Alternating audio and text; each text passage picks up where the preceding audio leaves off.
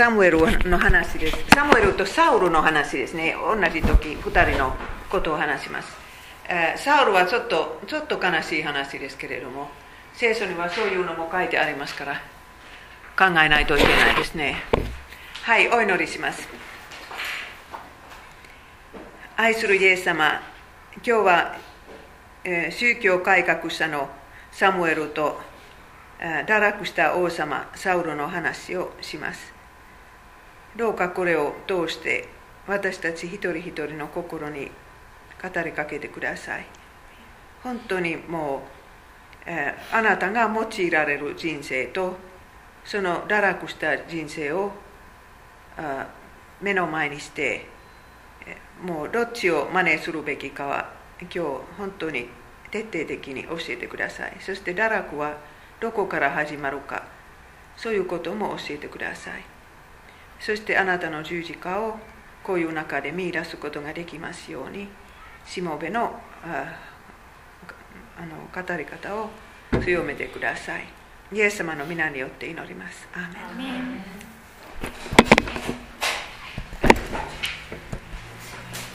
話はハンナから始めますけれども、えー、私はハンナの話を前の楽器1時間半話しましたからね、ハンナは今短くするんです。サムエルに集中するんですけれども、皆さん覚えているように、宗教改革者に、え、なっているそのサムエルのお母さんは、子供が生まれる前からその子供を主に捧げた。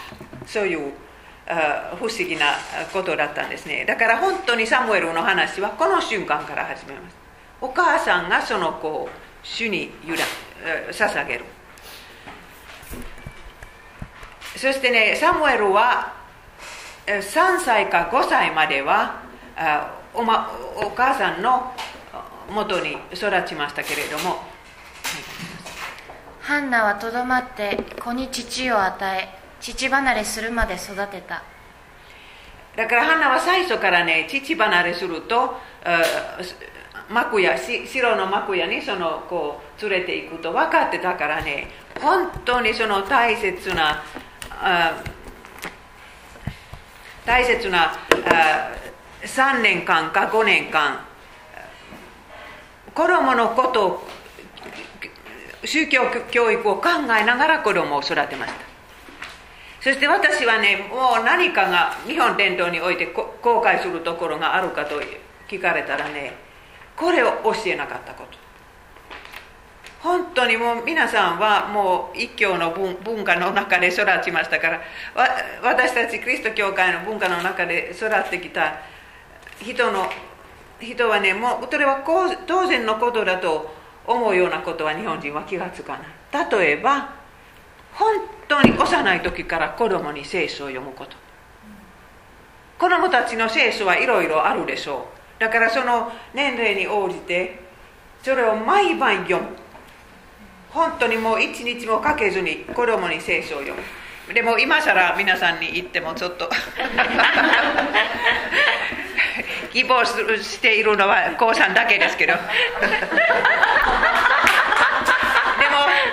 も皆さんはねもう孫さんがいるから。今度孫さんに力を入れてください。そして本当にもうもう子供の賛美。いっぱいいい子供の賛美もあるあるでしょう。だからほん本当に子供向けの賛美とかあ聖書とか祈り。本当に祈りもねどれほど子供の力になるなるのか。小さい時からもう問題をイエス様に打ち明けることができると分かれば。私はまあキリスト教会の教育を受けたんですけどね。それは私知らなかった。だから決まった祈りだけ小さい時祈ってきてねその心の重荷をイエス様に言えなかった、うん、はいでもまあ3年から5年まで早く過ぎてしまったんですけれどもハンナは 小さなサムエルを連れて行ったのはね聖書にこんな素晴らしい言い方があるんです。ミカオのあるところ。主のミカオは幕屋に住んでいらっしゃいました。その箱のところにミカオもあって主の存在があったから、ハンナはねそれを考えながら小さな子供を城に連れていくんですだからもう本当にここに残さなければならないというのはもう3年から5年の間何回も何回も考えてもうそれは耐えられるのか心配で心配で。だだから誰がこの子の面倒を十分見てくれるか。という心配はきっとあったんですけれどもハンナは神様に子供を任せて神様に信頼して自分がいなくても主がこの子と一緒にいると信じた。でも本当にその子の世話世話を誰がしたかというとね90歳の妻子のエリ。そしてその妻子の2人もう堕落した息子そういう人に任せないといけない息子たちはけ多分結婚して奥さんもいたんですけれどもそれかこの時ちょうど結婚したかもしれないんです最初の子供がエリの死んだ日に生まれましたか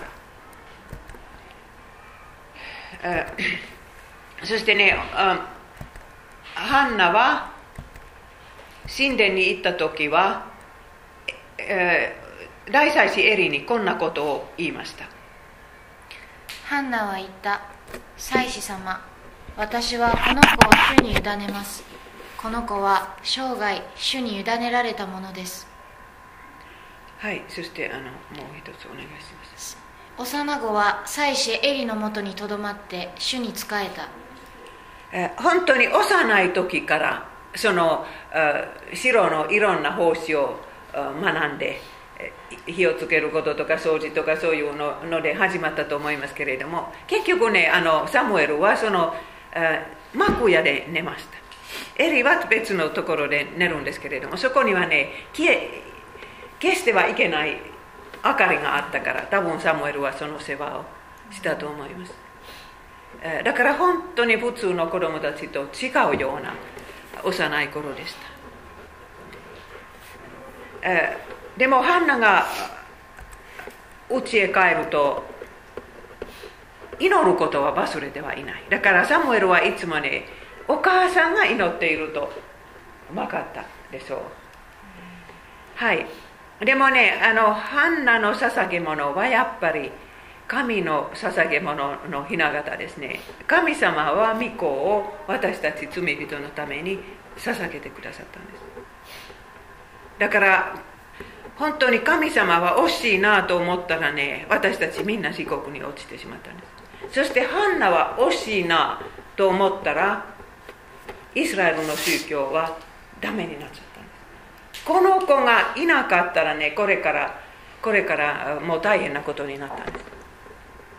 だから本当にそのハンナの捧げ物が大切でしたけれどもどれほど大切だったのかハンナは自分で分からなかったですそして私たちもね本当にイエス様に何か小さいことでも大きいことでも捧げたらねもうどういう結果が結果が、ね、出るのか分からないんです。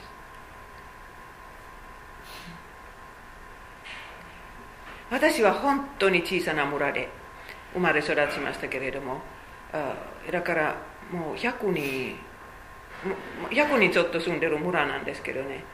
その小学校で海外伝道の集会は月月に 2, 2ヶ月に1回あったみたいですね。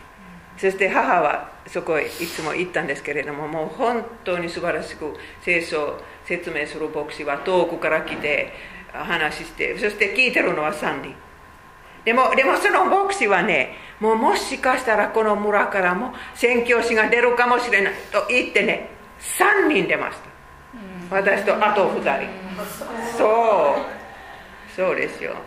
だからその牧師は生きている間それは知らなかった。私を知ってたんですけどね、はい。そしてねあのサムエルの幼幼い時は遊び相手のない。誰も遊び相手ないないんですよ。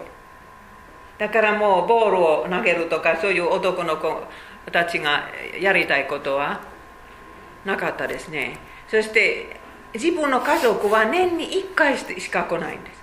遠くないですけれども。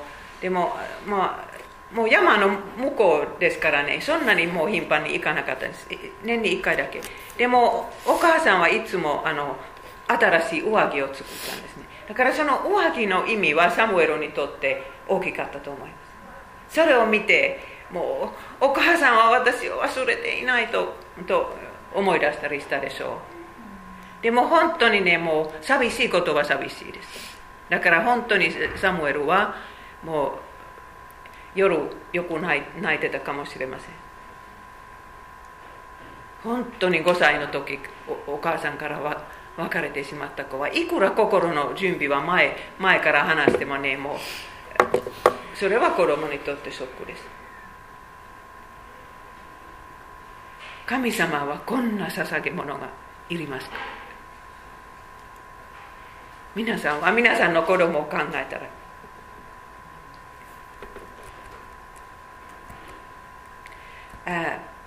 そしてサムエルはその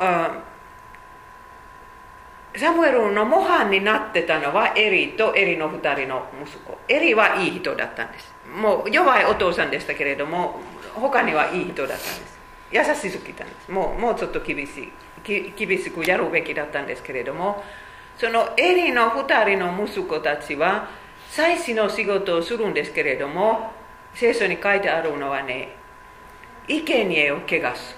神様にの部分と祭司が食べている部分はモーセの立法に書いてあったんですけれどもそれは一番いいもの。無理やりにとって食べたんです。だからこれはもう私たち教会のところから見ると例えばね生産式を汚すとかね。そんな牧師を考えてください。生産式を汚す。だからもうその罪のために贖いがないと書いてあるんです。そして もう一つはねそこで 奉仕している若い女性たちと性的な関係を結んでしまった。皆さん神殿の中でこんなことが行われていると ということを民が見るとね真似をするんですよ。祭司たち牧師たちはこういうことをしたら私もしてもいいそしてサムエルは傍らでこの2人の行動を見る。皆さんの子供たち孫たちはテレビでそんな行動を毎日見るでしょう。みだらな性的な行動とかね。いくらでも見るんです。そしてインターネットに行ったらもっとひどいのはいくらでも見るんです。でもでもサムエルはそれを見たんですけれども絶対真似をしないんです。だから私はね聖書には書いてないんですけれども私が想像しているのはねその背後には覚悟があったんです。小さい男の子はそれを見て私はああいう風になりたくない。神様の喜ばれる人生を送りたい。そんな覚悟をしたでしょう。その背後にはお母さんの祈りです。だから皆さんも子供さんのために祈ったその祈りを神様は一つ一つ聞いてくださるんです。そして皆さんのわからない形でそれはその答えが出てくるんです。皆さんはそれを生きて間見る見るかどうか知りません。でもとにかくこの世の中にお母さんの祈り というのはなかったらキリスト教会はどうなるでしょうか？私はお母さんではないですけど おばあさんです。だからおばあさんの祈り 祈りも大切だと信じます、えー、そしてねもう人があすみません。どうして私喉がこうなる。これはね子育ての目的です。人が見ても見なくてもその子供は神様の前で覚悟すること。お母さんのためお父さんのためではないです。でも神様のために、えー、覚悟する、えー、本当に私の一人の老いは一回言ったんです。何歳だったでしょうか。だからもうフィンランドのテレビで15歳以下見てはいけない映画があるんです。日本のテレビあるんですか？書いてはありますけど見ても。そう書いてはあるそうだからもうその子も親が離婚して一人ぼっちの時間が多かった。だからもうテレビで何を見てもよかったんですけれども僕はイエス様に約束したと言うんですね私に10歳くらいの時だったんで。すねだだからもうそんなそんなのは見ない その約束を守ったかどうか知りませんけれどもとにかく私嬉しかった。イエス様に約束した。今その子は17歳で私は昨日も手紙を書いたんです。そしてこういうふうに宗教改革者が育ちました。寂しい子供の時代お母さんから別れてしまった。そして悪い模範を周りに見るんですけど主に仕えていく。そういうふうに宗教改革者が育ちました。私たちは育て方を考えるとそんな育て方しないんですよ。でもこれは神様が考えた育て方です。そしてある日のこと神様は、初めて、サムエルを呼び読んで読んでいます。はい。お願いします。主はサムエルを呼ばれた。サムエルはここにいます。と答えてエリのもとに走っていきお呼びになったので参りました。と言った。しかしエリが私は呼んでいない。戻ってお休み。と言った。声が聞こえてますからねサムエルはどこから来たのかわからないんです。だからエリだと3回5回してエリのところへ走ってそしてねサムエルは結局これは神様だとわからない。エリエリにそう言われてからわかるんです。そしてあもう主よお話しくださいと言いますね、はい。主は来てそこに立たれこれまでと同じようにサムエルを呼ばれた。サムエルよサムエルは答えた。どうぞお話しください。しもべは聞いております。本当にね私たちも聖書あ聖書を開くたんびにこんなお祈りをするべきです。どうぞお話しください。しもべは聞いております。でもこの時はねサムエルは何歳だったのか分かりませんけれどもあのちょっとそう12歳くらいだと思われてますね。でもその15歳12歳の若い男の子は今本当に試されますその夜の後。つまり主は何を語ったかということはねもう聖書に書いてあるんでそれはエリに対する厳しい予言です。エリの子エリの息子たちが死んでしまうとかもう厳しい予言ですね。そしてあのエリはもう主は何を語ったのか聞きますけれどもサムエルは最初言いたくないです。エリのことが好きになってもそんな年を取った牧師にそんなこと言いたくないんですけれども結局言うんですね。だからここからものその預言者のや預言者のあ使命が問わされますね。だから本当に神様からいただいた言葉をそのまま人に言う勇気があるかどうか。そして聖書の中で本当に予言という預言者というのは、えー新約聖書にもあるんです。だからもう女性たちも、えあの礼拝の時予言したんです。牧師にはならなかったんですけど予言はしたんです。そして、聖書の中の予言というのはねもうこういう予言でもあるんですけれども聖書の解き明かしという予言もあるんです。そしてもうどっちであってもね神様の言葉をそのまま言う勇気が必要です。はい。これ読んでください。主の言葉とエリの答え。私はエリの家について誓った。エリの家の罪は生贄によっても捧げ物によっても常しえにあがなわれることはない。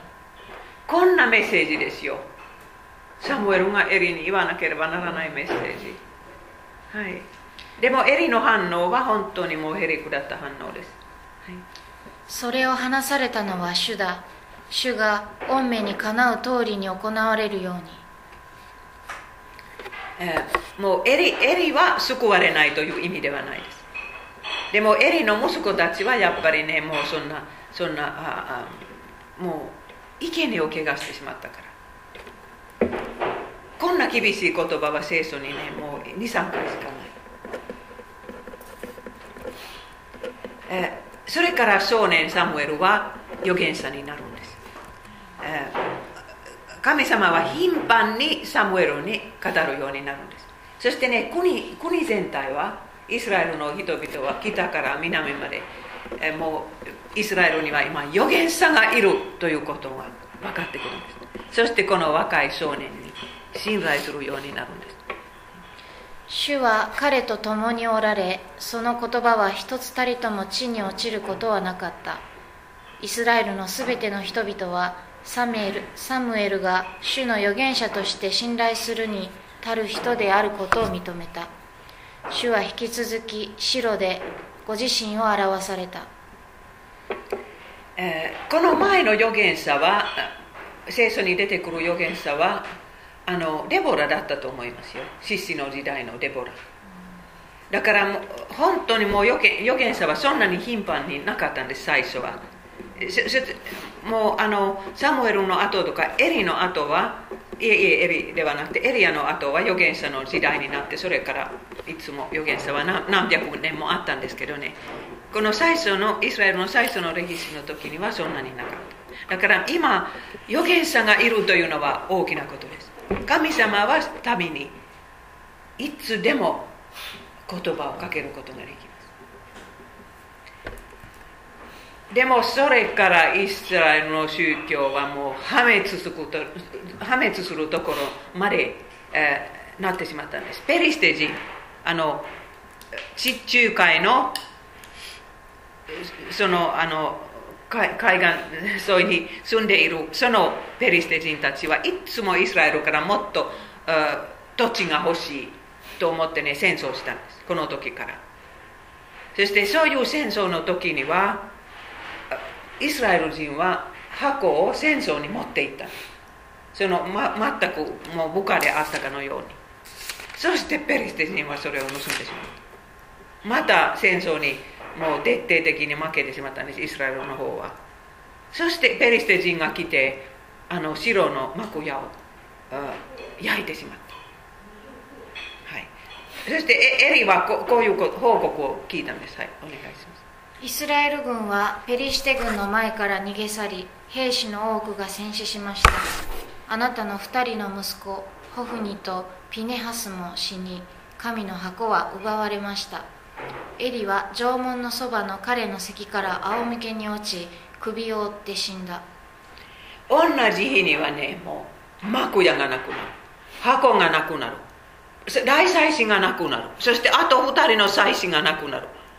そのエリのお嫁さんはその日もう出産したんです。もうショックで出産したんですけれどもそのその子は次の祭司になるんです。でも時間かかりますね。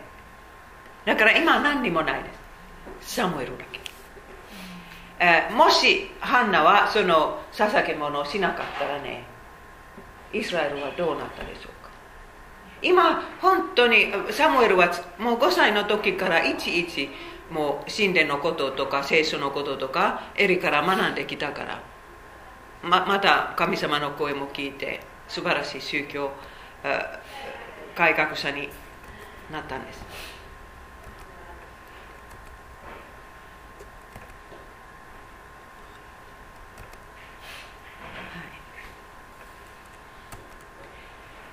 でもその皆さん宿題を読んだよ読みましたあでも宿題は7章からですからね。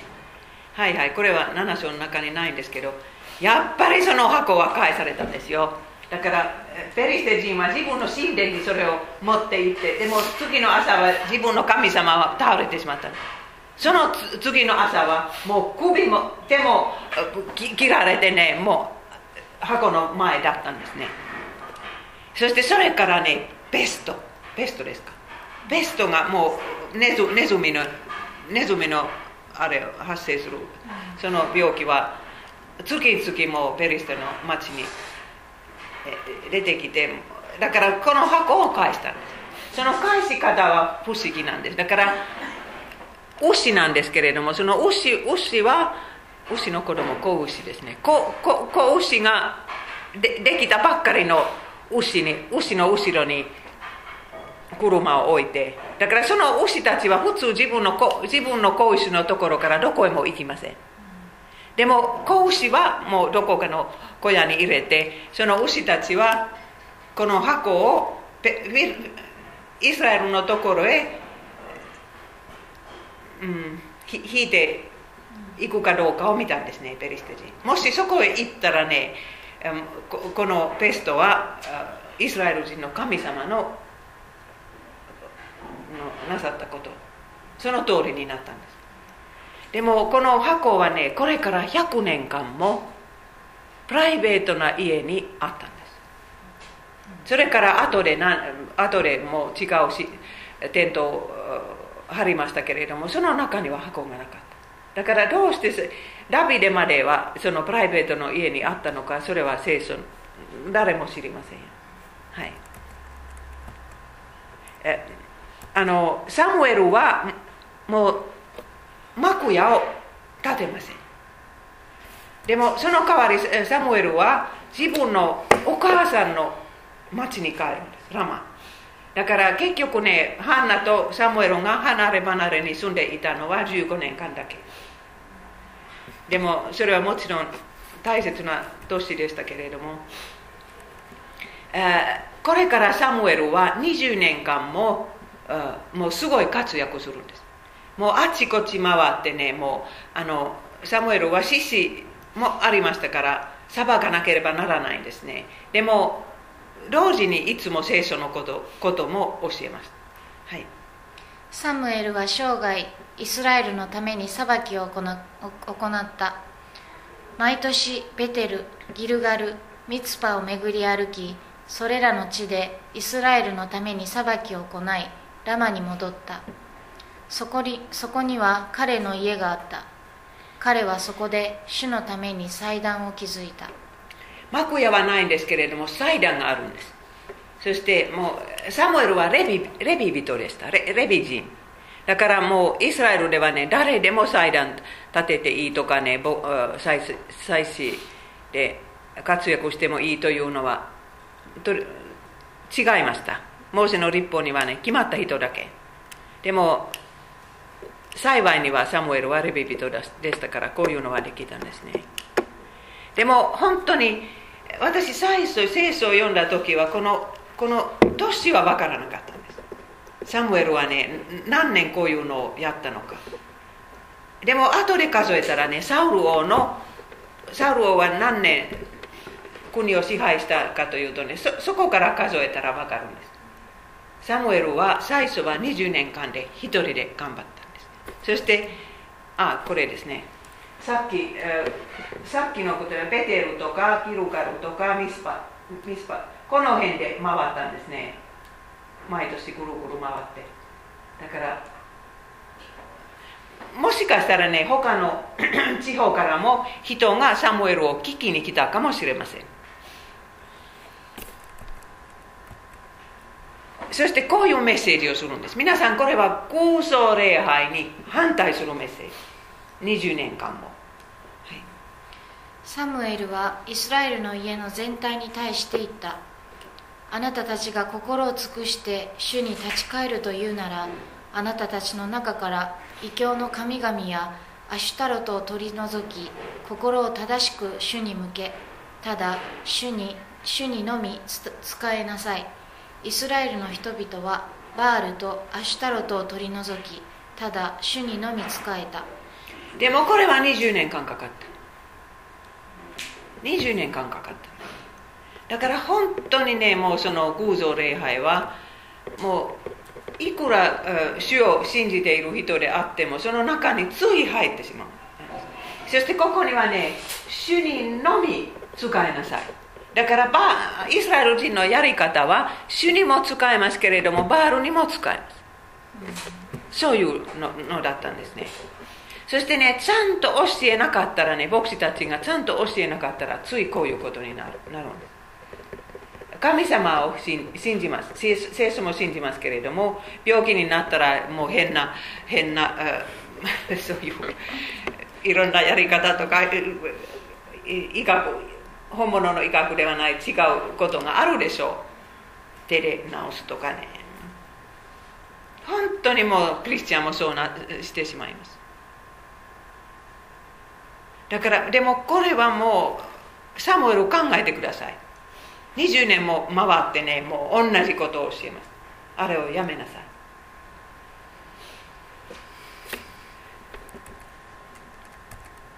そしてねあの20年の活躍の結果罪意識が湧いてきてリバイバルが始まったんです。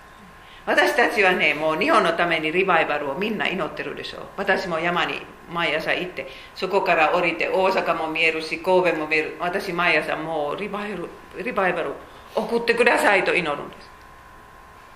でもやっぱりねもうリリバイバルのためには罪意識がなかったらね長生きしない。だからいっぱい人はねどこかの甲子園のどこところに集めてね。そしてもう楽しい話したらね罪意識はその聞いてる人になかったらねそのその時聞いて何回か教会行くんですけれどもそれで終わってしまいますあダメ？でもでも動いたらね。はい。はいお願いします。読んでください。人々はミツパに集まると水を汲み上げて主の見舞いに注ぎその日は断食しそのところで私たちは主に罪を犯しましたと言った。本当にサムエルはほっとしたと思います。嬉しかっただからこれは自分の行動が悪かったと分かった時はもうその行動を変えるんです。バールを捨てる。主にのみ信頼する。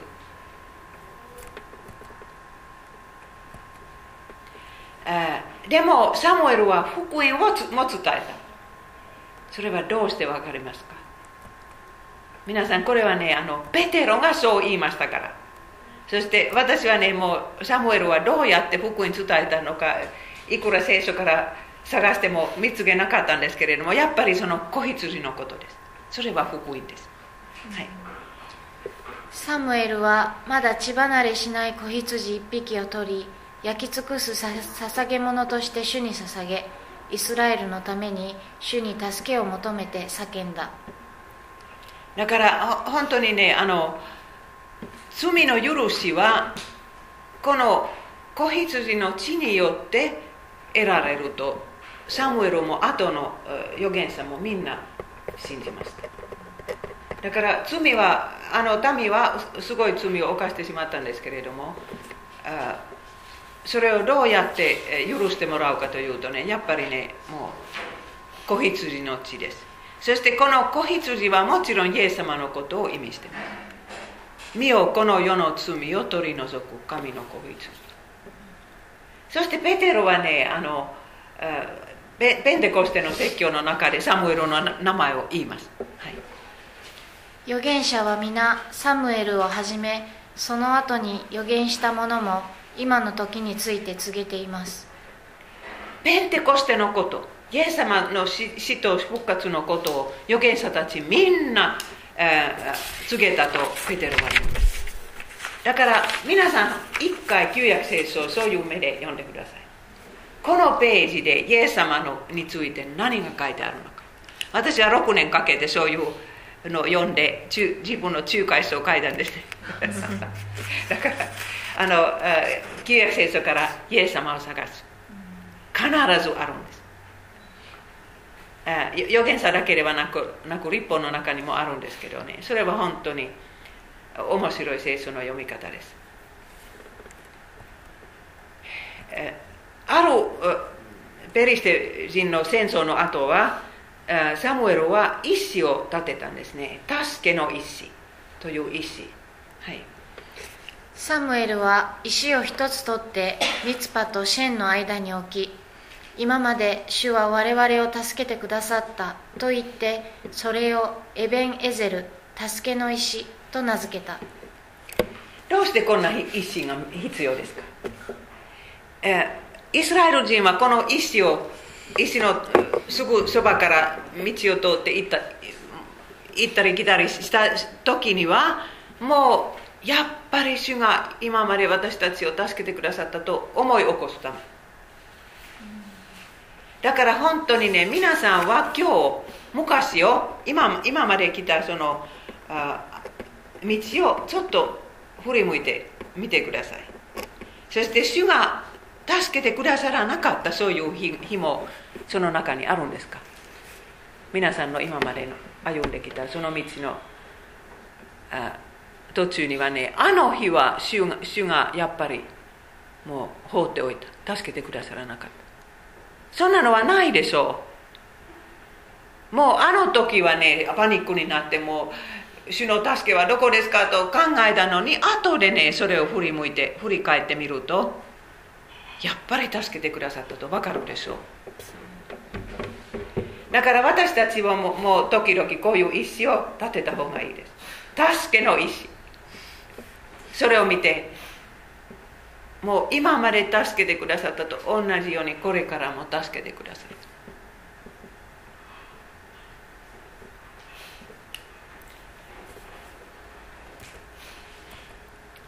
でもこれは本当に悲しい話ですけれどもサムエルは子育てで失敗してしまった。エリと同じような失敗だったんですね。だからサムエルは信仰改革で忙しくてちゃんと2人の息子を育てなかった。それかちゃんと育てても2人の息子は自分で間違った道を選んだでしょうか。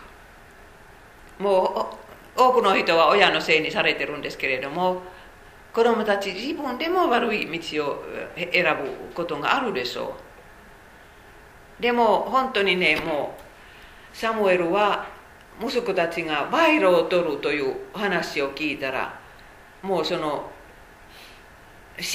この2人も裁判官になったんですけれどもそのその裁判官を辞める辞めさせるべきだったと思います。はい読んでくださいサムエルは年老いイスラエルのために裁きを行う者として息子たちを任命した。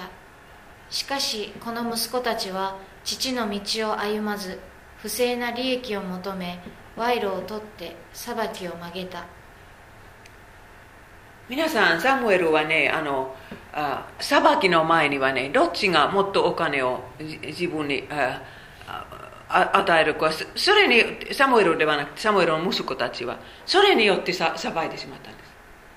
だから有罪は無罪になる無罪は有罪になる。もうこういうことがあったらもう人々は本当にもうあのそういう上の人には信頼できない。もちろんこれはサムエルにとっても恥だったんです。民民の前で悪い例。でもこれはもうクリストクリスト教会の中の親の大きな苦しみでもあるんで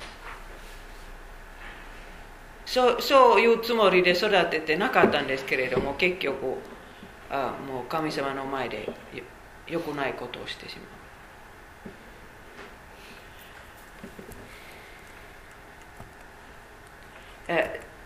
この2人のサムエルの息子を見て民は王様が欲しいというようになったんです。やっぱり賄賂賄賂を取るそういう獅子よりも王様の方がいいと思ってしまったんですね。そしてそれまで神様はイスラエルの王様でしたけれども今自分たちの王様が欲しいと民が言うんです。そして周りの民にもそれぞれ王様がありますから欲しい欲しい。そして戦争になるとやっぱり一人の王様は将軍になったらそれは一番有効的だと。分かってたから。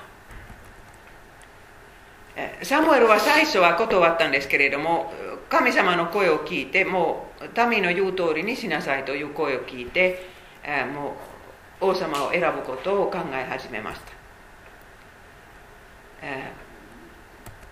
そしてサウルサウルと出会ってこの若い者にの頭の上に油を注ぎましたけれども本当にこのサウルの歴史の最初は素晴らしい話です。皆さん読みましたか？宿題の、はい、だからこんな素晴らしい青年がいるいるいるかということを聞きますね聖書を読む人。もうその前の日はサムエルはサウルが来るのを主から聞いてどうしたらいいかというのそういうアドバイスを受けたんですね。主はサムエルの耳にこう告げておられた。告げておかれた。明日の今頃私は一人の男をベニヤミンの地からあなたのもとに使わす。あなたは彼に油を注ぎ私の民イスラエルの指導者とせよ。はい、えー、そしてねこういうふうに油注がれた時は、サウルは神様の聖霊様を心に受けました。旧約聖書の時代はねもう聖霊様はみんな神の民の心に住んでいるということではなかったんです。それはペンテコステの後です。旧約聖書の時代はもう油注がれたもの王様とか祭司とか預言者たちは聖霊様が心の中に住んでました。だからそれは本当素晴らしいことでした。そしてサウルはいろんな面で理想的な王様でした。立派な家族の息子でもう賢くてハンサムで謙遜で勇気のある青年。もう背丈も他の男性よりも頭くらい 高かったんですね。だから本当に見る目でもこれは王様だ。そういう人です。そしてサムエルは本当にサウルを自分の息子のように愛するようになったんです。それはちょうどエリエリと同じですけれどもエリも多分サムエルを自分の息子たちよりも愛していたと思います。そしてサムエルの息子たちは悪いことをするするんですけれどもこんなこんな立派な人とねサムエルはこれから活躍できる。本当嬉しかったと思います。だからもうイスラエルは大丈夫。もう宗教改革もリバイバルもそしていい王様も揃ってるから大丈夫。そしてねあの送別会があったんですね。私数えましたけれどもあのサムエルはもうもう白白白毛？白毛？白髪？白髪？白髪になってる。白髪になってると言うんですけれどもその時はねもう40歳ですよ。40歳。はい、えー、だからあのでもとにかく送別会をするんですね。もうその獅子の仕事を辞めるんです。もう王様がいるからそんな、えー、獅子であるリーダーはいらないんです。そしてこんな話をするんですけれども皆さん牧師先生は送別会でこういう言葉を言うことを想像してください、はい、私は若い頃から今日まであなたたちを率いて歩んできたが今主と主が油を注がれた方の前で私を訴えなさい。私が誰かの牛を取り上げたことがあるか。誰かの手から賄賂を取って何かを見逃してやったことがあるか。あるなら償おう。彼らは答えた。あなたは我々を押さえつけたことも踏みにじったこともありませんでした。誰の手からも何一つ取り上げたりしませんでした。素晴らしいです。本当に素晴らしいです。だからもう送別会の時には、神の御国で働いていたそういう人はこういうことは言えますね。そしてみんな証しするんです。あなたは正しかったです。正しかったです。お金のことで正しかった。これは本当にいくら教職者であっても宣教師であってもお金は誘惑ですね。そしていろいろお礼とかなんとかなんとかあるでしょう。だからそれそれは全部正しく。やるのはすごいことです。サムエルはこういう人でしたけれども息子たちの生き方は全然違う。どうしてだと思いますか？お父さんは絶対賄賂を取らないと息子たち分かってるんですけどね。自分自分が取ってしまう。お金の力。サダの力。でもサムエルはねあの預言者の仕事から奉仕から退職できなかった。はい読んでください。私もまたあなたたちのために祈ることをやめ主に対して罪を犯すようなことは決してしない。あなたたちに正しく良い道を教えよう。これは送別会で言った言葉ですからね。これからもその預言者の役割を続けます。でも獅子はやめたんですけどだからその政治的なことはやめたんです。またまたあの裁判官もやめたんです。これから20年間同じくらいの時はねサムエルはサウルと一緒に宗教改革のことを続けます。もう本当すごいことを2人でします。モーセの立法にはね例えばこういうことが書いてあるんですけれどもそしてサウル王はそれをどういうふうに実行されたのもそれも読んでください。2つとも、はい、あなたの間に自分の息子娘に火の中を通らせる者占い師。ああこれなんでしょうか。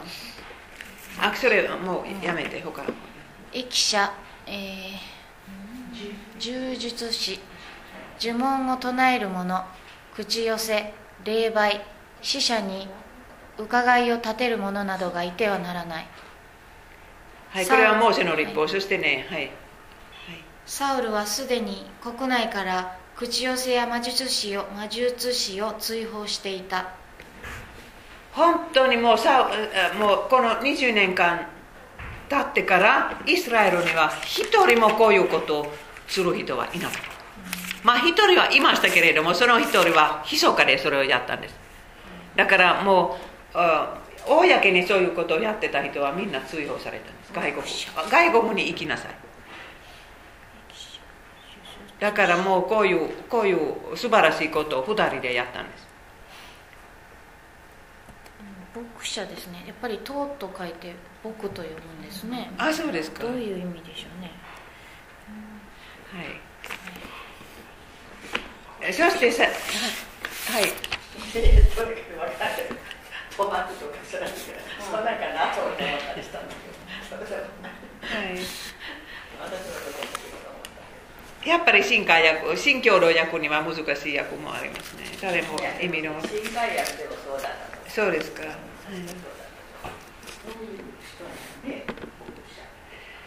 はい、でもサウル王はもう一ついいところがあったんです。もう勇気のあるそういう将軍だった。だからそれまでねペリシテ人とかなんとかもう隣の国の人は思う通りにイスラエルを攻めたんです。でもサウルはもうみんなあ勝ちました。はいお願いしますサウルは周りのすべての敵と戦わねばならなかったが向かうところどこでも勝利を収めた。彼は力を振るい略奪者の手からイスラエルを救い出した。もう略奪も大変ですね。収穫ができたら隣の国から兵隊が来てそれを取っちゃう、うん、でもサウロはそれを全部全部やめさせた。だからもういろんな面で、うん、素晴らしい時だったね。だからさっきの隣の国は例えばペリステ人はここそれからアンモンとかああのモアブとかそしてこっちから来たんですねあの略奪するアマレキ人。それは全部もう敗北されさせた。それからサウル王の最初の堕落の話が始まります。生贄の事件です。でも皆さんもう本当に私たち今新聞でも読むんですけれども牧師たちもひどいことをしてしまう。宣教師もそうですけど。だから時々そういうスキャンダルがあ新聞に載ってるでしょう。そういう堕落はどこから始めましょうか。急にもう突然ある日のこともう管理してしまったということではないです。その堕落はどこか見えないところで始まります。心の中で罪を罪として告白してこれぐらいやっていいとかみんなやるんじゃないかとか。それはまるで白アリがもう家に一匹入った。そそこに放っておくともう本当に10年20年経つともう形だけですよ。だからサウル王もどこから始まったのか分かりません。でもその最初の兆候兆候ですか？はあのペリシテ人が戦争で脅かす時はねパニックになったんです。それまでもう誰が来てもいつも勇気のあるそういう王様はパニックになるんです。そしてあの戦争に行く前はいつもサムエルがやってきて一緒に生贄を捧げます。もうそして神が共にいることを祈ったんですね。でもその時はサムエルは何かの理由で遅くなっちゃったんです。サウルは待ってて待ってて1週間待つんですけれどももう兵隊たちはもう出て行ってしましまい始めます。だから本当にサウルにとって大変なことことです。ペリテ人はもう最初から怖いし兵隊たちが出て行ってしまったらどうしようかと思ってその生贄を捧げてしまうでも皆さん聖書の中ではねこれをしてはもう本当にこれは祭司とレビ人でないとしてはいけないことです。私たちの目から見たら大したことではない。もう本当にいいことをしたいからね神様に、えー、生贄を捧げただけ。でも聖書の神様は厳しいところがあるんです。今は本当にもう流行っているのは優しい神様ですけれども厳しいところがあるんです。だからもうこんなことはサウルはもうどうでもいいと神様は思いません。その時あのこれはちょっと長すぎるから。これはもうあそのことは書いてあるんですけれどもあのサムエルの忠告は短く書いてあるのはここです。読んでください。今となってはあなたの王権は続かない。主は御心にかなう人を求めてその人をご自分の民の指導者として立てられる。主がお命じになったことをあなたが守られなかったからだ。守らなかったからそう。だから今サムエルは何を言ってるかというとねあなたは堕落したとか天国へ入れないとかそんなことを言いません。でももう王様の立場を失う。それは失います。だからもう神様は違う家族を選んでそれは後でダビデになったんですけど違う家族を選んで、え、自分の戒めを守るそういう人を選んでください。本当にサウルはねここで後悔したらよかったんです。もう悪かった二度と生贄を捧げません。もうそのためにもう罪が許されるためにあなたサムエルにあなたは羊を捧げな捧げてください。そんなやり方だったらまだましだったんですでも皆さん本当にもうサタンのやり方を見るとねその白アリ一匹入ったらね決してそこでとどまりません。小さくもなりません。必ず大きくなるんで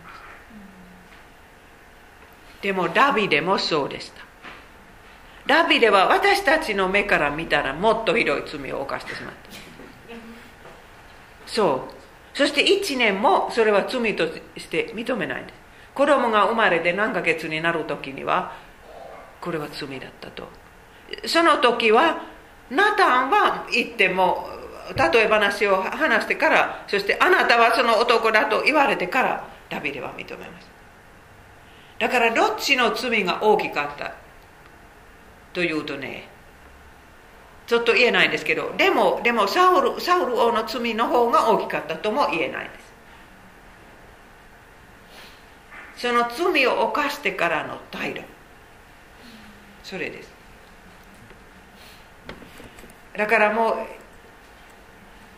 一回だけでとどまったらよかったんですけどあとアマレク人の事件が出ます。アマレク人はねえあイスラエル人がエジプトから帰った時はもう襲ってきたんです。それは最初の戦争。まあいえファラオファラオはあの足の海に沈んでしまってから次の戦争はアマレク人の戦争だったんです。だから滅ぼそうと思って。そしてそのこの民族はあもうラクダに乗ってもう早く 移動するからね。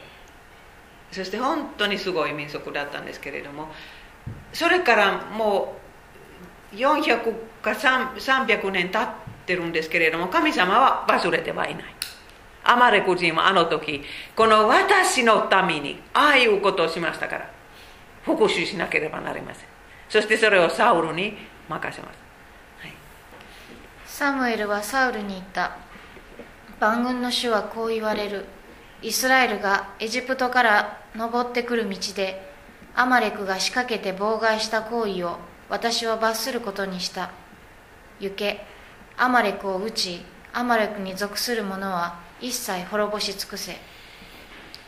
まあひどい命令ですけれどもいつもこういう時には私もう口癖のように言うんですけれどもイエス様は神様の敵になられたんです。だからもう聖書の中にもう神の敵はこうしなさいああしなさいという時には毎回ねもうイエス様はアマレク人の味方になってそのために敵になって死なれました。だからもう神様の厳しさはこれで分かるんですけれども同時にこんな練習のために御子を送ってください。その愛も見えてくるんです。でもとにかくサウルはその仕事をしなしなければならないんです。そしてほとんどそれは果たしたんです。ほとんどです。だからもう戦争に勝ってアマレク人を倒したんですけれどもでもその王様と一番いい家畜を殺さなかった。もう惜しいと思ったんですね。もういい家畜見て。はい。サムエルがサウルのもとに行くとサウルは彼に言った。主の未祝ご祝福？未祝福があなたにありますように。私は主のご命令を果たしました。サムエルは言った。それなら私の耳に入るこの羊の声私の聞くこの牛の声は何なのか？サウルは答えた。兵士がアマレク人のもとから引いてきたのです。彼らはあなたの神主への供え物にしようと羊と牛の最上のものを取っておいたのです。他のものは滅ぼし尽くしました。そうですね。だからもうこのサウルの言い方ももう本当丁寧ですね。ごご祝福とか未祝福 ご命令とか。だからもうだから本当にそういう宗教的な言い方です。だから自分はどれほど神様を信じるかということを言いたいんですね。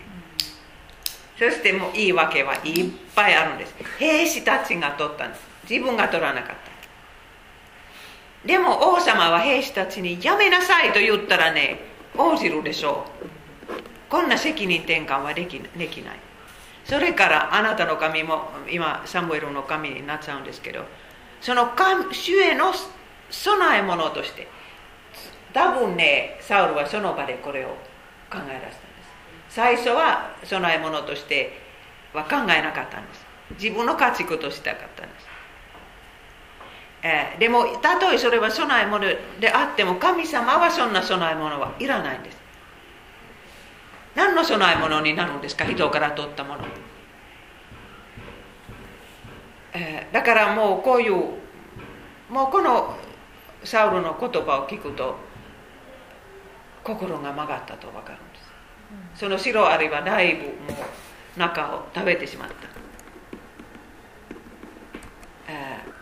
はい絵もありますね。これからもうもっともっときつい主の裁きが裁きをあのサムエルが言わなければなりません。サムエルは言った。主が喜ばれるのは焼き尽くす捧げ物や生贄であろうか。むしろ主の御声に聞き従うことではないか。主の御言葉を退けたあなたは多いから退けられる。本当に主がどっちをえ喜びますか？例えば献金献金か主の御声を聞くことですか？奉仕ですか？御声を聞くことですか？本当に多くの場合クリスチャンたちも間違ってしまいます。だから悪いことをしてると知ってるんですけれどもその代わり献金するんです。もうちょっと大きい献金。私もしたことあるんですよ。献金ではなかったんですけど奉仕。本当にもう悪いことだと。分かってたんですけれどもそれもやめやめたくないからその代わり奉仕する。でも本当にサウルを見ると主の御声に従うことはどれほど大切大切なのかということが分かるんです。そしてもう半分ぐらいではダメです。本当に1から10まで守らなければならない。守らなかったらもう本当にこれは罪だったと認めることです。そういうふうに主の道から迷いません。さっき石崎先生が礼拝で話したと話した通りですね。だからその悔い改めの連続です。でもその悔い改めの連続で飽きてしまったらねおしまい。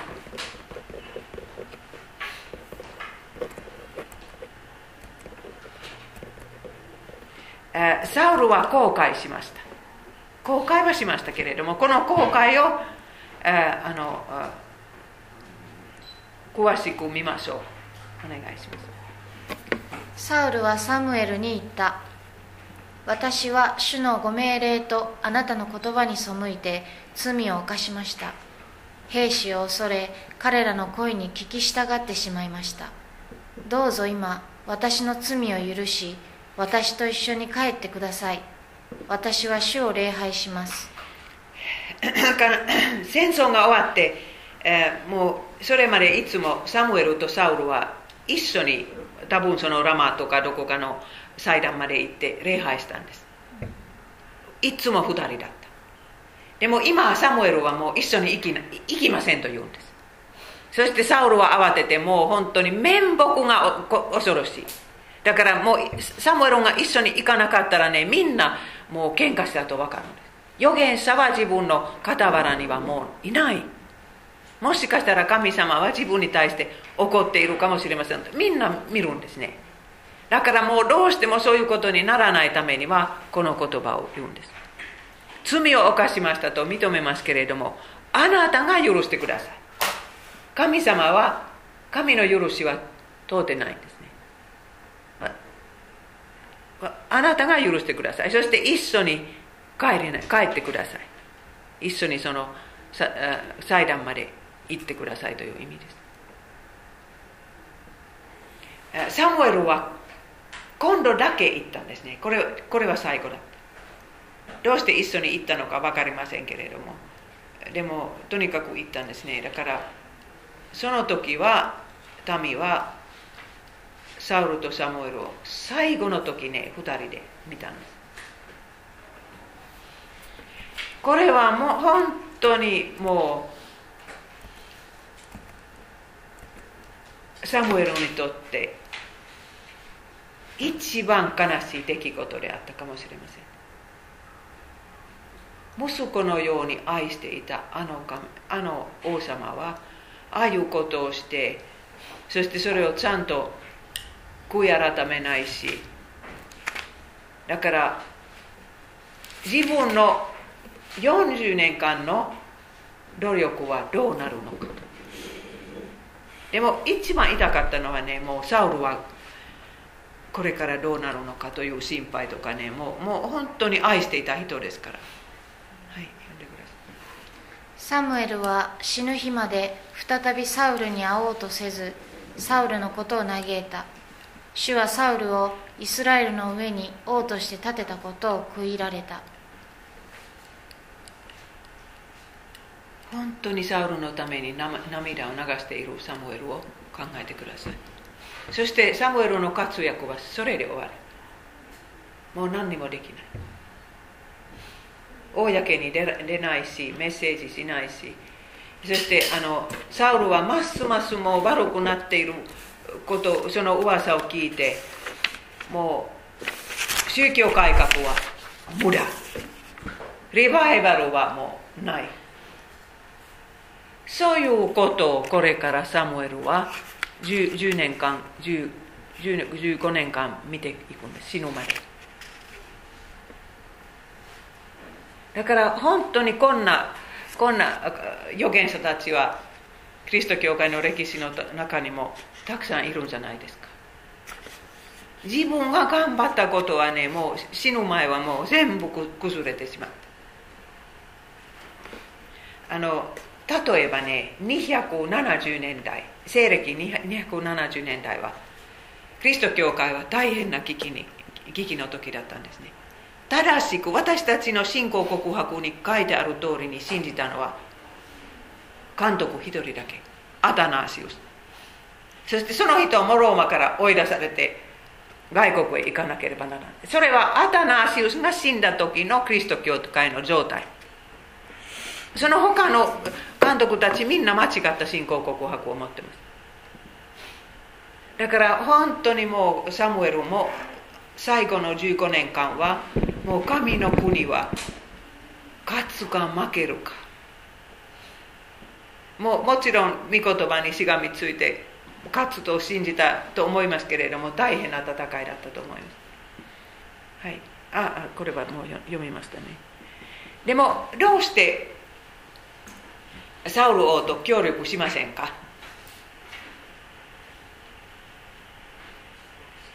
もしねあのサウル王の傍らに立いつもこれからも立って一緒に生贄を捧え捧げたらもう民はもうサウル王も間違ってないと思ってしまいます。だから本当にキリスト教会の中でね時もあの異端の人と一緒に集会してはいけません。とかもう聖書から外れてしまった人はもちろん個人的に付き合ってもいいですけれどももうみんなの前で立ってその人と同じ集会でメッセージするのは危ないです。でも今キリスト教会も優しくなってねこんなことはあんまり気にしないんですけど。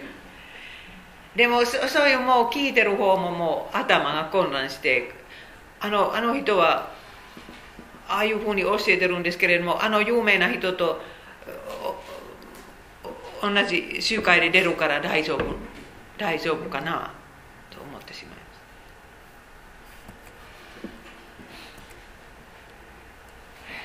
でも 白アリが入ったらねもう本当にどこまでも悪くなるんです。もうここの辺でととどまりません。次はねもう本当に精霊様が出て行ってしまって代わりに悪霊がサウルの心に入ってしまうこと、はい、主の霊はサウルから離れ主から来る悪霊が彼を苛むようになった。主から来る。私これはダビデを教えた時教えましたから 今はやめておくでもサムエルは一つ喜びがあるんです。それはもう密かにダビデに油を注ぐ。だから次の王様と出会います。ただダビデはその時15歳くらいの、えー、青年ですけれどもねそのダビデの明るい顔とか目目を見たらねサムエルはもう神の国国には希望があると思ったでしょう、えーこの話は詳しくしませんけれども。それからダビデを教えた時私これは全部教えました。サウルとダビデのややこしい人間関係。えーダビデは音楽セラピストとして宮殿に入ります。それからあラゴリアととダビデの事件です。サウルは女たちの歌を聴くんです。サウルは1000人を倒しましたけれどもダビデは1万人を倒したその歌を聴いたサウルはもうダビデに対して羨ましくなってそれから死ぬまでもう羨ましい焼きもちそれからサウルの息子とヨナタンとダビデは友情契約を結びます聖書の中の一番美しい友情ですそしてダビデはサウルの娘のと結婚する。はい読んでください。主はダビデと共におられサウルを離れ去られたのでサウルはダビデを恐れ。恐れました。もちろんサウルにはもっと力があったんですけれども恐れました。それからダビデは宮殿から逃げなければならなかったんですね、えーその時友達とか妻妻を置いておかないといけないんですね。そして10年間は山の奥で生活をしました。でもサウルは一生懸命ダビデを探してますけれどもダビデはサムエルのところに逃げるんです。そして私は聖書には書いてないんですけれども私が思うにはねサムエルはその時ダビデにいちいち聖書のこととかこれから王様になったらねこうしなさいああしなさいまたその、えー宗教改革のことをいちいち教えたと思います。サムエルはその預言者学校の先生でしたからサウルはあのダビデはその学校に逃げたんです。でも サウル王は居場所が分かって探しに来たらこんな変なことがあったんですね、はい。サウルはラマのナヤトナヨトに向かってそこを去ったが彼の上にも神の霊が下りおり彼は予言する状態になったままラマのナヨトまで歩き続けた。彼は着物を脱ぎ捨て予言する状態になったままその日は一昼夜サムエルの前に裸のままで倒れていた。本当におかしな話です。もう堕落した人はこんなここんな予言できますか？そのヘブル語の言葉はもうた多分そういう威厳という意味もあると思いますよ。だからそういうとにかく口からそういうのは出てきて。このこの話を見るとね堕落した人にもそういう何と言うんですか賜物がのな賜物の形が残っている。可能性がある。んです形は残ってます。でも本当にこれは聖霊様の働きではなかったんですけれども予見を語るとか意見を語るとかそんな人は絶対もうすごい信者だと信じてはいけません。もうサタンもそういう技できるから。そしてサウルはね祭司たちをあああの殺してしまったんです。これはもしかしたらサウルの一番大きな罪であったかもしれません。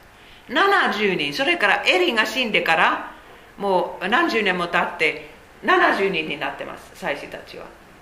そしてその祭司たちとその妻と家族一人だけ逃げましたけれどもねサウルは殺してしまったんです。もうダビデの川にあの味方に入っちゃったと信じましたから。そうではなかったんですけど、はい、王はドエグに「お前が行って妻子らを撃て」と命じたのでエドム人エドム人とドエグが行って妻子らを撃った。こうしてサウルはその日天布のエフォドを身につけた者85人を殺しまた妻子の町ノブを剣で撃った。85人でした。私70人。い行っちゃったんですあでもこういうふうに祭司を殺すともうもう神様と出会う場所がないんです。もう神殿もないし幕屋もないしそしてそのエフォドエフォドという服を逃げた祭司はダビデのところへ持って行ったからねサウル王はこれから神様と出会う場所は何にもない。恵みの手段を恵みの手段を破滅したということになるんです。それは今西洋で行いつつあることですよ。だから教会があってもその中にはもう本物のメッセージもないし恵みの手段はもうもう本当に破滅破滅状態。そういうことがあるになると人々はどうやって本当の神様と出会いますか？もう牧師たちも聖書を信じないで聖書にはもう嘘があるとみんなの前で言いますからね。聖書を読んでも普通の人はこれは嘘だらけの本だと思ってしまって神様と出会うそういう可能性がなくなります、えこれからまた10年間いろいろダビデとサウルの間にあるんですけれどもサウルはねダビデを追い出します。山山奥で、えー、そして2回もダビデは殺す可能性があるんです。こういうふうにサウルが寝ていてダビデはその場に場に来て来てねもうダビデの老い老いになるアビサイは殺しましょうと言うんですね。でもダビデはそんなことをしたくないです。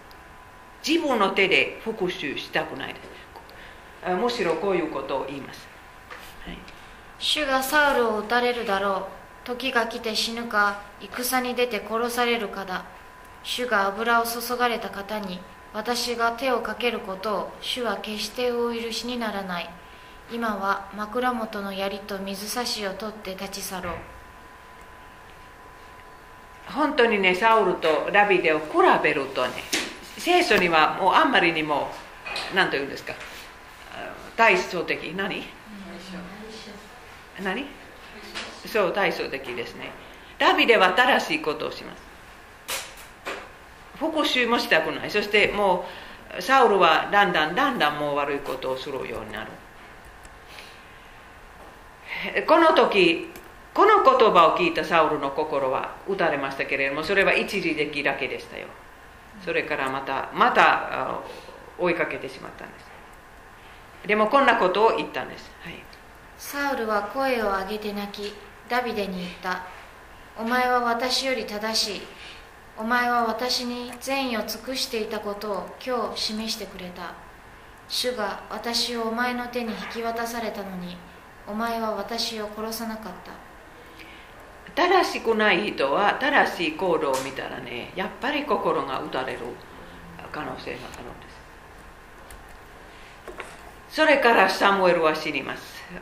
私が思うにはね85歳くらいで死ぬんですけれどもその時まあ大きなお葬式があるんです。多分サウル王も出席すると思います、はい、サムエルが死んだので全イスラエルは集まり彼を悼みラマにある彼の家に葬った、えー、イスラエルのどこかにサムエルの墓があるんですけれども見たことある？それはエルサレムの近くですか？ラマでしょうか？その昔のラマのところ。ああもうなんかこれダラダラしてるからな。いやあのあの思い出す、はい、他の皆さんイスラエルに行ったことある？はい、うん、まあいろいろイスラエルにあるからそのもともとのところに立ってるかどうか知りませんけれどもでも本当にサムエルが死んだ時のイスラエルの状態を考えてください。本当にサムエルはもう二手で神の約束にしがみついてもうこの民は救い主が生まれるまでまではなくならない。頑張って信じました。でも悲しかったですよ。息子たちは正しくないことをするしサウルはひどいことますます悪くなるし、えせっかくの宗教改革はダメだった。どうしてね神の年を取ったしもべはこういう状態の中から死ななければなりませんか。ルターが死んだ時ねそのポケットから紙切れが見つかって私たちは古事記に過ぎない。とそういうそれは多分ルターが書いた最後の言葉。だから本当にこんなすごい人でもね救われるのは恵みのみ。だからサムエルの罪は例えば子育てですね。もうその子育てで罪を犯してない親はいないと思いますけど、えー、でもとにかくそういう福音があった。もうサムエルはその子羊の血によって罪が許されているとそういう信仰の中で死にましただから私たちもねそういうふうに死んだら大丈夫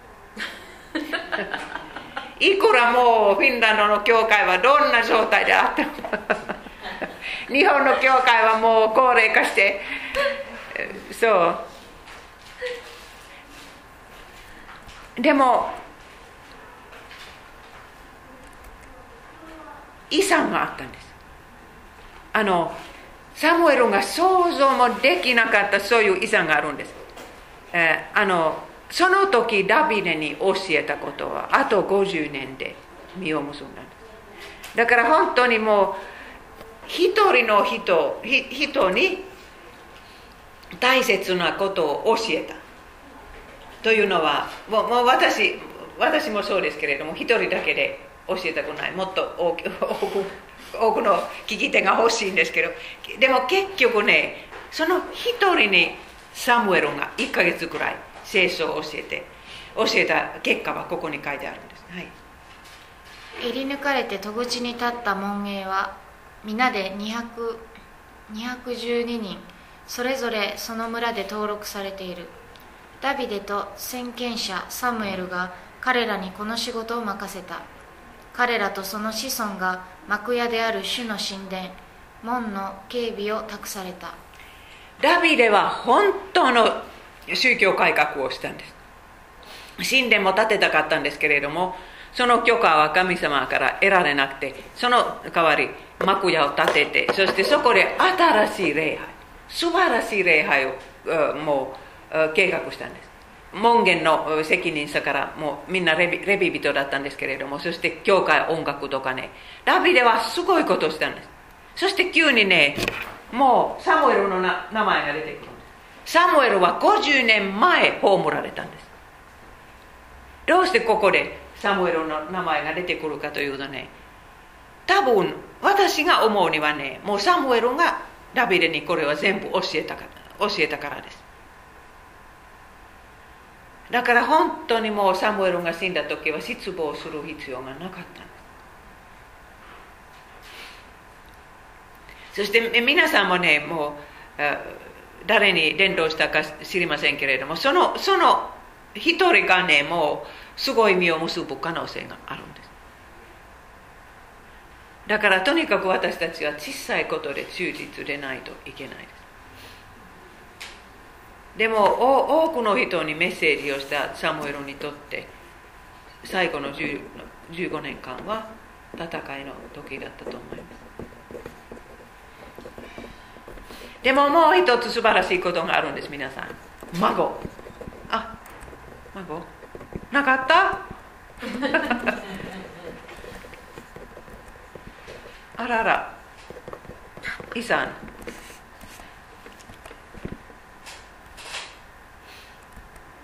孫のことは出るはずですよ。そうですか。お祈りが聞かれないサウル。それではもうここにないわ。あここから見ましょう。あサムエルの孫。だから急にねその同じダビデの信仰改革の時はあサムエルの孫さんの名前が出てきます。音楽家です。そしてヘマンという人ですけれどももしかしたらあ詩編88ですか。とにかくヘマンという人が一辺の詩篇書きましたけれどもこの人であってもなくてもとにかくもうすごい信者です。はい読んでください神から。その孫のこと。神の箱が安置された時以来ダビデによって主の神殿で栄唱の任務につけられたものは次の通りである。ケハトの子孫では栄唱者ヘマンその父はヨエル祖父はサムエル。はい。だからヨエルは正しくない裁判官でした。でももしかしたらねサムエルは孫たちにちゃんと聖書のことを教えたかもしれない。年を取って暇もあったから その最後の15年間は孫のために頑張ったかもしれません。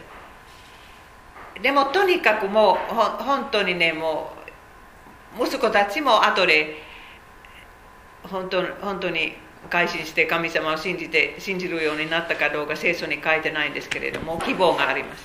とにかく孫たちのことは嬉しいことです、えー、でもサウル王の歴史は続きます。本当にあの悲しい歴史です。次の戦争戦争がね近づくとサウルは慌ててしまいます。祈ること祈ることができないんです。そして神様は答えないんです。もう答える方法もないんです。だからはい読んでくださいサウルはペリシテの陣営を見て恐れその心はひどくおののいた。サウルは主に託戦を求めたが主は夢によってもウリムによっても預言者によってもお答えにならなかった。悲しい状態です。もうどうしたらいいかさっぱりわからない。だからもうペリシテ人の群衆を見て絶対負けると思ったサウル。そしてねこんなおかしな話が聖書にありますね。サウル王はサムエルの霊を呼び戻す。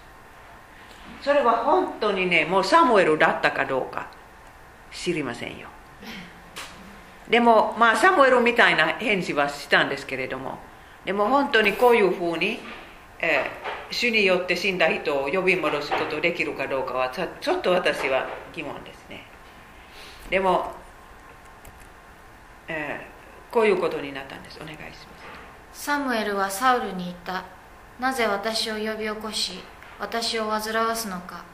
サウルは言った。困り果てているのです。ペリシテ人が戦いを仕掛けているのに神は私を離れ去りもはや預言者によっても夢によってもお答えになりません。あなたをお呼びしたのはなすべきことを教えていただくためです。でももうこのサムエルの言葉で次の言葉でサウルは失望しただけです。全然希望にならない。だから本当にもうどこかの霊をも呼び戻してもね希望が湧いてこないんです。危ないですああいうのは。本当に危ないです。はい。だからこれは本物のサムエルの言葉であったかどうか考えてください、はい、お願いします。あなたは主の声を聞かずアマレク人に対する主の憤りの号ですかねこれ。憤りの業を遂行しな技。憤りの技を遂行しなかったので主はこの日あなたに対してこのようにされるのだ。主はあなたのみならずイスラエルイスラエルをもペリシテ人の手に渡される。明日あなたとあなたの子らは私と共にいる。だからこれはねもうその通りになったんです。その通りになったんです。だからもうこの幽霊は嘘はつきませんけどね。でもイエス様まではこういうふうに呼ばれたことができても今はできないと思います。もうイエス様の名前によって死んだ人はこういうふうに誰かの何というんですかその名義を霊を呼び戻す人。霊媒師。霊媒師ですか？普通女性でしょ？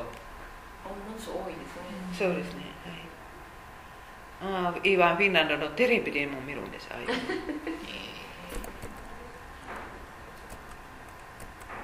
そしてサウルの死こんな悲しいことはないですよ。自殺で終わってしまったんです、はい、サウルは彼の武器を持つ重卒に命じた。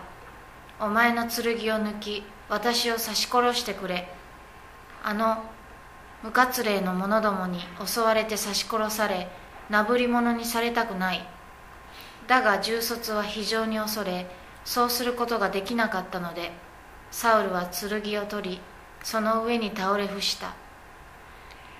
本当に今でも神様を呼び求めたら救われたのに。でもでももうそんなのはないですね。えー死体も怪我されてしまってもう本当にもう結局ねこの辺の骨は何でしたっけ？いえあとそうそれはもうあのあ偶像礼拝の神殿で何年も何十年も。死体のもう頭のない、えー遺体はから体は頭部はもう敵の城壁の上にあったんですけれどもそれからもうイスラエル人は葬ったんですね、はい、彼らはサウルの首を切り落とし武具を奪った。ペリシテ全土に死者が送られ彼らの偶像の神殿と民に勝戦勝が伝えられた。彼らはサウルの武具をアシュトレトアシュトレト神殿に収めその遺体をベトシャンの城壁にさらした。ベトさんにはあもうあの発掘はいっぱいされたんですけれどもやっぱりそこにはアスタレットの神殿が見つかったんです。いやもうその神様の神殿、はい、サウル王はユダの雛形ですけれどもこの二人はどうして信仰から離れてしまったのか。それはもう御言葉を捨てたからです。御言葉を捨てたから。そして罪の告白をしたくなかったから。サタンの力が大きいから。でも私たちはいくら弱い人でもね御言葉にしがみついてもう罪を告白しそれをあの生産式の時にはその場に下ろしてその罪をその場で下ろしてイエス様お許しください。そういう信仰生活を送ったら大丈夫ですえーこれは皆さんのあれに入らなかったんですけれどもサムエルが生まれたのはえ紀元前1100年くらい。もうちゃんとした年は知りませんけれども1100年くらい。そして死んだのはえ紀元前1020年ぐらいですよ。